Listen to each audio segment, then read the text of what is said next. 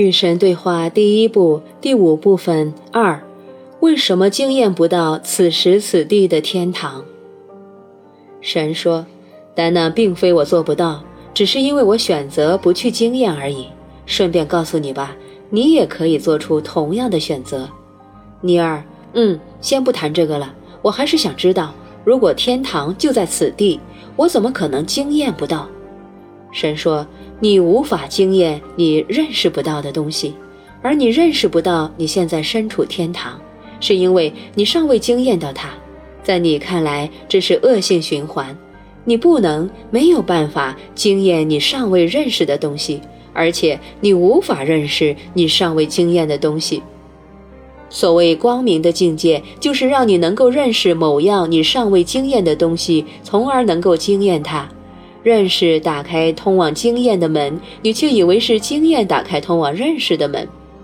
实际上，你认识许多你未曾经验的东西，只是你并没有认识到你已经认识而已。例如，你认识到神是存在的，但你也许并没有认识到你有这样的认识，所以你不停地等待对神的经验。与此同时，你一直拥有这种经验，然而你没有认识到你拥有它。而这等于你根本没有拥有它，尼尔老兄，我们这不等于陷入了无尽的循环吗？神说：“是的，确实如此。与其陷入循环，也许我们倒不如成为循环本身。这未必是个恶性的循环，它可以是神圣的循环。”尼尔问：“必须修行才能过上真正的灵性生活吗？”神说：“是的，因为所有的灵性最终将会抛弃虚幻的东西，而在你们所过的生活中，除了你们与我之间的关系，一切均是虚幻的。然而，修行并不意味着传统意义上的自我否定。真正的大师从不放弃某样东西，真正的大师只是将其搁置罢了，就像他处理任何没用的东西那样。有些人说，你必须征服你的七情六欲。”我说，你只要改变他们而已。前者给人的感觉像是艰苦的训练，而后者则是欢乐的体操。有些人说，为了认识神，你必须征服所有的尘世情欲。然而，理解和接受这些情欲就足够了。厌即是恋，色即是空。有些人非常渴望征服所有的尘世情欲。他们往往付出很大的努力，乃至可以这么说，这已经变成了他们的情欲。他们有追求神的情欲，也就是认识神的情欲。但情欲就是情欲，用一种来交换另一种，并不等于消灭它。因此，别去批判你的情欲，只要去观察它，然后看它是否对你有用，否则能让你成为你的理想身份和本质。别忘了。你处在不停地创造你自己的行动中，你每分每秒都在决定着你的身份和本质。你做出这种决定，很大程度上依赖于你对那些引起你的情欲的人和事物做出的选择。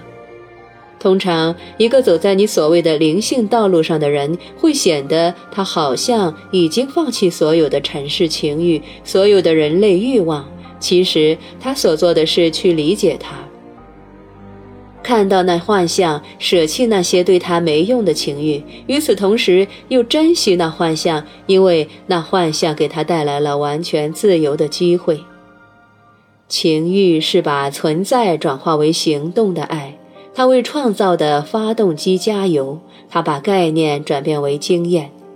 情欲是火焰，驱动我们去表达我们的真实身份。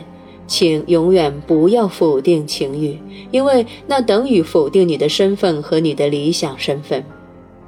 修行不等于否定情欲，修行所否定的只是对于结果的执着。情欲是行在爱，行在即被经验到的存在。然而，人们常常在行在中创造出什么呢？那就是预期，没有期待的生活。无需某些特定结果的生活，便是自由的生活，那就是神的境界，那就是我的生活。尼尔，你不执着于结果吗？神绝对不。我的欢乐在于创造，并不在于后果。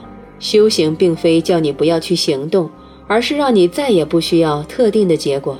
其中的差异是很大的。尼尔问：“你刚才说情欲是把存在转化为行动的爱，能解释吗？”神，此在是存在的最高状态，它是纯粹的本体，它是神永恒的属性，纯粹的存在便是纯粹的神。然而，对于我们来讲，光有存在是不够的，我们总是渴望能够惊艳到我们的真实身份。而这需要一种截然相反的神的属性，叫做行在。让我们这么假设：你的自我很伟大，它的核心是那种被称为爱的神的属性。顺便告诉你吧，这是真的。以爱的身份存在是一回事，去做某些体现爱的事情，完全是另外一回事。灵魂渴望去做某件体现其本质的事，以便他能够通过他自己的经验认识其自身，所以他将会通过行动实现他最高的观念。去做这件事的这种冲动被称为情欲，泯灭情欲等于杀死神。情欲是想要说你好的神，但你知道吗？只要做了那件体现爱的事情，神或者你内心的神就实现了其自身，再也不需要别的东西。人类就不同了，人常常觉得他需要从投入中得到回报。如果我们打算去爱某个人，没问题，但我们最好能得到对方的爱，诸如此类的。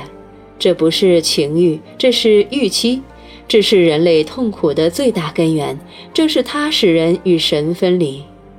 修行者追求的是通过那种被某些东方的神秘主义者称为“三昧”的经验来结束人神的分离，也就是与神合一、与神相融。修行者因此舍弃结果，但从不曾舍弃情欲。实际上，大师本能地认识到，情欲便是通往神的途径，情欲便是自我实现的必经之路。用世俗的语言，甚至可以这么说。如果你对任何事物都没有情欲，那你根本就没有生活。尼尔，刚才你说厌即是恋，色即是空，你能解释清楚吗？神说，你厌恶某样东西，意味着你认可它是真实存在的。厌恶某样东西的行动是赋予这样东西生命的行动。当你厌恶某种能量，你就让这种能量出现。你越是厌恶，你就越让它变得真实。无论你厌恶的是什么，所谓色就是事物的表象，它是虚幻的。色即是空，即是事物不再以其虚幻的形式出现。如果你观察某样东西，用心去看，你将能够直接看到它的本质，直接看穿它呈现给你的任何幻象。到时，你所看到的就只有终极的实在。在终极的实在面前，你看到的幻象将会变得疲软无力。到时，幻象就会变得越来越软弱，再也不能长久地将你囚禁。于是你便能看到它的真相，而这种真相将会令你自由，尼尔。但假如你并不希望你正在看着的事物消失呢？神说：“你应该永远希望它消失才对。在你的实在中，没有什么值得留恋的。然而，如果你确实宁愿选择你的生活幻象，也不愿选择终极的实在，你完全可以重新创造它。”如同你最初创造它那样，通过这种办法，你在你的生活中就能够拥有你选择要得到的东西，而且从你的生活中消灭你再也不想经验到的东西。可是别厌恶任何东西。如果你以为通过厌恶你可以将其消灭，那么你要换个新的思维，你只会让它变得更加强大。所有思维都是创造性的，难道我没跟你说过吗？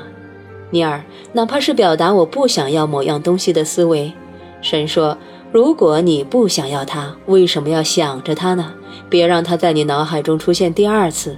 可是，如果你必须想到它，也就是说，如果你无法不想起它，那么请不要去厌恶，而是去正视它，不管它是什么，接受它的存在，把它当作是你的造物。然后，至于是否选择让它留下，那就随你的便了。尼尔，该依据什么来做出那个选择呢？神说：“你心目中自己的身份和本质，以及你的理想身份和本质。这是决定所有选择你在生活中已经做出和将会做出的每个选择的依据。尼尔问：“那么修行者的生活是歧途了？”神说：“话不是这么说的。修行者通常含有厌世的意义，而这个含义是错误的。实际上，你无法厌恶任何东西，因为厌即是恋。真正的修行者并不厌世，只是做出不同的选择而已。”这种选择是靠近事物的行动，而非远离事物的行动。你无法远离某样东西，因为它就算上天入地也会追逐你。因为别厌恶诱惑，只要转过头就好了。